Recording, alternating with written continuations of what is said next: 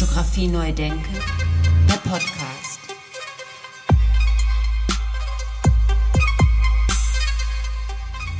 Es ist was total anderes, ob ich auf einem Monitor mir irgendwas anschaue oder ob ich eine Präsenz von etwas in einem Raum habe, auch wenn es nur Bilder an der Wand sind oder und wenn es eine Projektion ist. Natürlich kann ich mir Filme auf dem Computer, auf dem Laptop, auf dem Monitor irgendwie anschauen, aber es ist immer noch was anderes, wenn ich das für mich mache oder ob ich eben in einer speziellen Situation das tue. Herzlich willkommen zum Podcast Fotografie Neudenken. Mein Name ist Andy Scholz. Die Idee zu diesem Podcast kam anlässlich des von mir und Martin Rosner gegründeten Festival fotografischer Bilder in Regensburg, das, wenn die Lage es zulässt, dieses Jahr im Oktober 2020 zum zweiten Mal stattfinden wird. Unterstützt vom Kulturamt der Stadt Regensburg. Da das aber immer noch nicht ganz feststeht, ob wir tatsächlich so stattfinden werden in Regensburg, fangen wir heute die Diskussion schon einmal an und stellen uns die Frage nach der Allgegenwärtigkeit fotografischer Bilder. In der heutigen Ausgabe lasse ich Matthias Kloß aus Wien zu Wort kommen. Matthias Kloß wurde 1969 in der Nähe von Nürnberg geboren, studierte dann an der Kunstakademie in Nürnberg und lebt heute als freischaffender Künstler in Wien. Ich fragte ihn, was bedeutet dir Fotografie? Was bedeuten dir fotografische Bilder? Woran arbeitest du gerade? Und wie ist die aktuelle Lage? Es gibt ja die Situation, die jetzt äh, viele eben machen mit so Online-Viewing-Rooms. Aber das sind, wie soll ich sagen, erweiterte Portfolio-Varianten, die mit Filmen, Kommentaren und, und, und Interviews äh, äh angereichert werden die finde ich, würde ich mir wünschen, wenn das bleibt. Also wenn ich bei mehr Galerien sowas wie Online-Viewing Rooms habe, wo es die Möglichkeit gibt, vielleicht noch ein Interview mit dem Künstler zu sehen und nicht nur eine, eine, äh, seine Bilder, die, die zu verkaufen sind, zu zeigen. Das fände ich eine tolle Variante, wenn die bleiben würde. Äh, davon gerne mehr. Aber dass das ein Ersatz dafür wäre, Ausstellungen zu machen, das glaube ich nicht.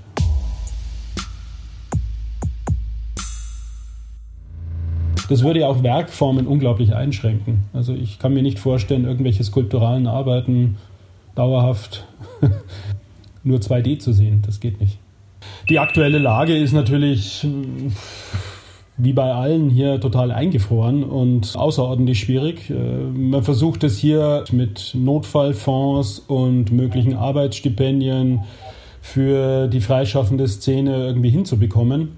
Das geht glaube ich, ganz gut, so dass das jetzt erstmal relativ schnell so eine Soforthilfe irgendwie zu beantragen war, was ganz gut ging. Ähm, und wir alle irgendwie so ein bisschen, wenn ich mich umhöre bei Kolleginnen und Kollegen, das Gefühl haben, dieses Jahr wird, werden wir alle noch irgendwie durchkommen und dieses Jahr werden wir schon schaffen. Die Frage ist, äh, die uns alle irgendwie so ein bisschen umtreibt, was wird nächstes Jahr sein? Also äh, die, die, die Gelder, die es jetzt gibt, die jetzt zur Verfügung stehen, stehen ja nicht dauerhaft zur Verfügung und äh, die werden irgendwann auslaufen und dann werden wir in diesem ganzen Topf, wo es um Förderungen von irgendetwas geht, sei es Kunst, Kultur oder Wissenschaft, einfach viel weniger Geld haben. Das wird im nächsten Jahr anfangen und dann wird sich was zeigen. Da ich ja jetzt nicht nur fotografisch und künstlerisch unterwegs bin, sondern auch gestalterisch mache, auch Ausstellungsgestaltungen hin und wieder mache, äh, ist es natürlich, was schon nach der, nach der Finanzkrise irgendwie deutlich war, so eine Situation, ähm, wo man merkt, die Dinge verschieben sich nach hinten und wenn eine Ausstellung abgesagt wird, wird eben auch die Ausstellungsgestaltung abgesagt, es wird der Katalog abgesagt, es werden die Kunsttransporte abgesagt. Also das ist so eine Kaskade, die danach so nach hinten geht. Und es hat mal jemand in so einem Gespräch vor jetzt zehn Jahren gesagt, ja, man merkt es in der Kunstszene nicht, weil die Kunstszene oder die Szene an sich, äh, die stirbt so leise, weil es in der Regel kleinere Unternehmen sind, meistens freiberufliche Situationen. Und äh, ja, wie gesagt, ich habe keine Ahnung, wie sich das entwickeln wird, äh, wohin das gehen wird. Äh, ich bin auch ein bisschen skeptisch gegenüber der Situation des Streaming im Internet und Präsentieren von Kunstwerken.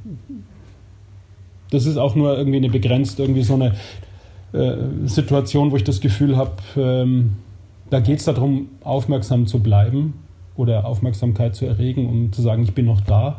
Aber das ist keine dauerhafte Präsentationsform von Kunst und Kultur. Das wird nicht funktionieren.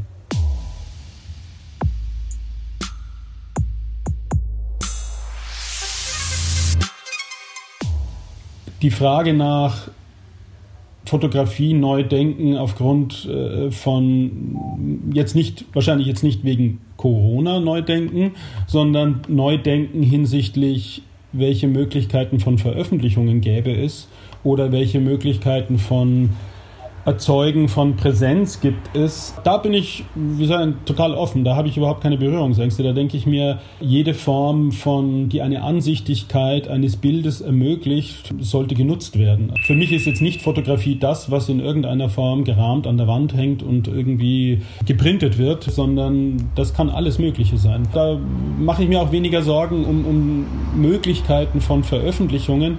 Was mich eher so umtreibt, ist die, weil da wird es immer Lösungen geben. Da wird da wird sich was finden. Es ist eher die Frage von Verwertung und Generieren von Einkommen, äh, was mich dann irgendwo so interessiert an diesen Dingen.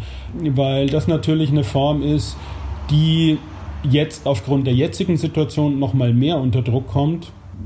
Das, das kenne ich jetzt nur partiell, äh, äh, weil ich letztes Jahr in einer Ausstellung mit, mit einigen Architekturfotografinnen war wo wir eben auch über die Frage äh, Fotografie, äh, analog, digital, Architektur gesprochen haben in so einer Gesprächsrunde.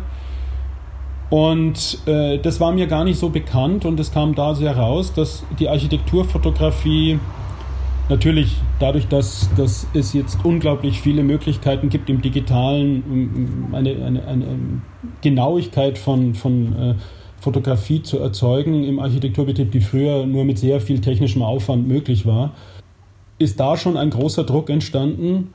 Und jetzt gibt es aber noch den Druck dazu, dass die Renderings und die Engines für die Renderings äh, so gut werden, dass es oft keinen Unterschied gibt äh, zwischen der Architekturaufnahme und dem Rendering oder was mir ein Architekt selber gesagt hat, äh, die, die Investoren wollen dann irgendwie auch gar nicht, wenn es um Großbauten geht, die wollen dann auch gar keinen Fotografen mehr bezahlen, weil die Renderings sind ja sowieso so schön.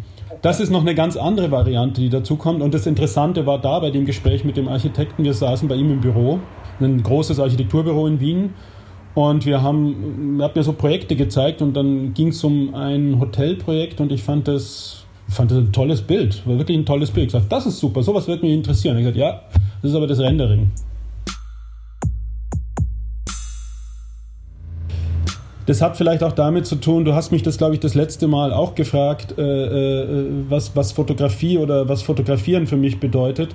Und wenn wir jetzt schon so beim Text sind, dann habe ich, glaube ich, eher so das Gefühl, also ich, ich habe ja nicht Fotografie studiert, sondern ich habe Malerei studiert und eigentlich bildende Kunst. Und wenn ich darüber nachdenke oder wenn ich erklären soll, wie ich mit Fotografie umgehe, also ich bin ja dann eher Autodidakt, das hat für mich eher was mit Text zu tun. Also ich fotografiere, glaube ich, eher so, dass es mir um sowas wie eher Grammatik und Syntax geht. Also das, was man sieht, ist letztendlich eine Argumentation oder etwas wie, wie, wie, ein, wie eine Form, wie eine Formulierung. So. Und so setze ich wahrscheinlich auch Fotografie ein, eher um was zu beschreiben oder etwas äh, zu umschreiben, als etwas abzubilden.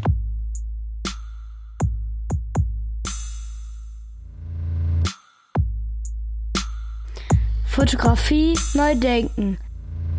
Und, und, das hat natürlich auch dann gewisse, gewisse ähm, also ich habe da viel drüber nachgedacht, weil wir das, das letzte Mal viel über diese Frage analog und digital gesprochen haben. Und, und damals habe ich eben gesagt, dass ich jetzt auch nicht glaube, dass die Literatur schlechter geworden ist, weil Leute am Computer schreiben.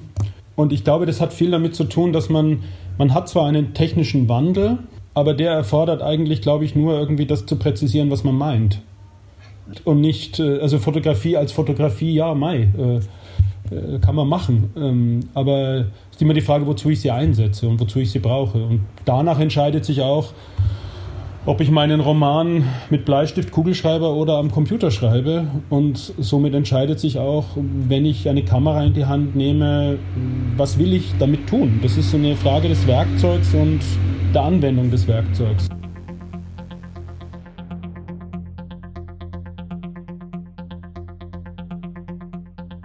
wenn man, wenn man in der Stadt unterwegs ist, äh, vergisst man sehr schnell, dass, das, dass man sich die ganze Zeit in einem komplett durchökonomisierten und durchpolitisierten Raum bewegt. Und diese Situation interessiert mich gerade sehr. Und gerade auch unter dem Aspekt, dass Wien natürlich eine Stadt ist, die ja, die, sie erlebt, erlebt gerade einen unglaublichen Stadtentwicklungsboom. Vor, vor zehn Jahren haben sie diesen, diesen Satz irgendwie geprägt, 2025 äh, äh, wird Wien 250.000 Einwohner mehr haben, was jetzt so an sich nicht, nicht so eine dramatische Anzahl ist bei knapp zwei Millionen Einwohnern. Ähm, aber die zweitgrößte Stadt in Österreich hat nur 260.000 Einwohner. Und es ist äh, ein Großteil ist natürlich auch Inlandsmigration ähm, und das hat natürlich Folgen. Also Graz äh, hat so 260, 280.000 Einwohner, wenn ich das jetzt richtig, hoffentlich hört kein Graz dazu. Ähm, und das heißt, äh, ähm, dass man innerhalb von diesen 15 Jahren von damals bis äh, 2025 äh, komplett Graz nach Wien umziehen könnte. Und dafür brauchst du Krankenhäuser, Schulen, äh, Gebäude, Wohnraum, äh, Arbeitsplätze.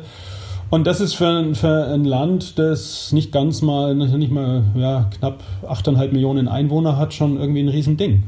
Und, und da verändert sich viel und da merkt man sehr viel im Stadtraum äh, an, an ähm, wo politische und ökonomische Dynamiken hinfließen. Und das ist was, was mich sehr interessiert und wo ich daran arbeite.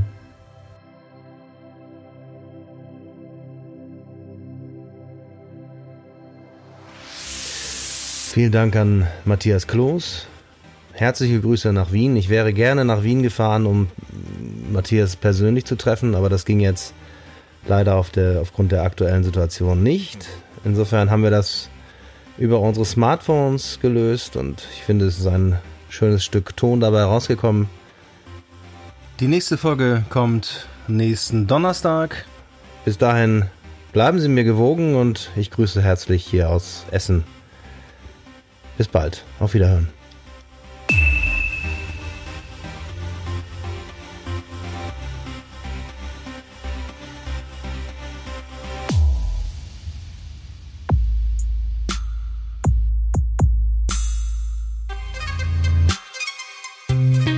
Fotografie neu denken, der Podcast. Das war eine Produktion von Studio Andy Scholz 2020.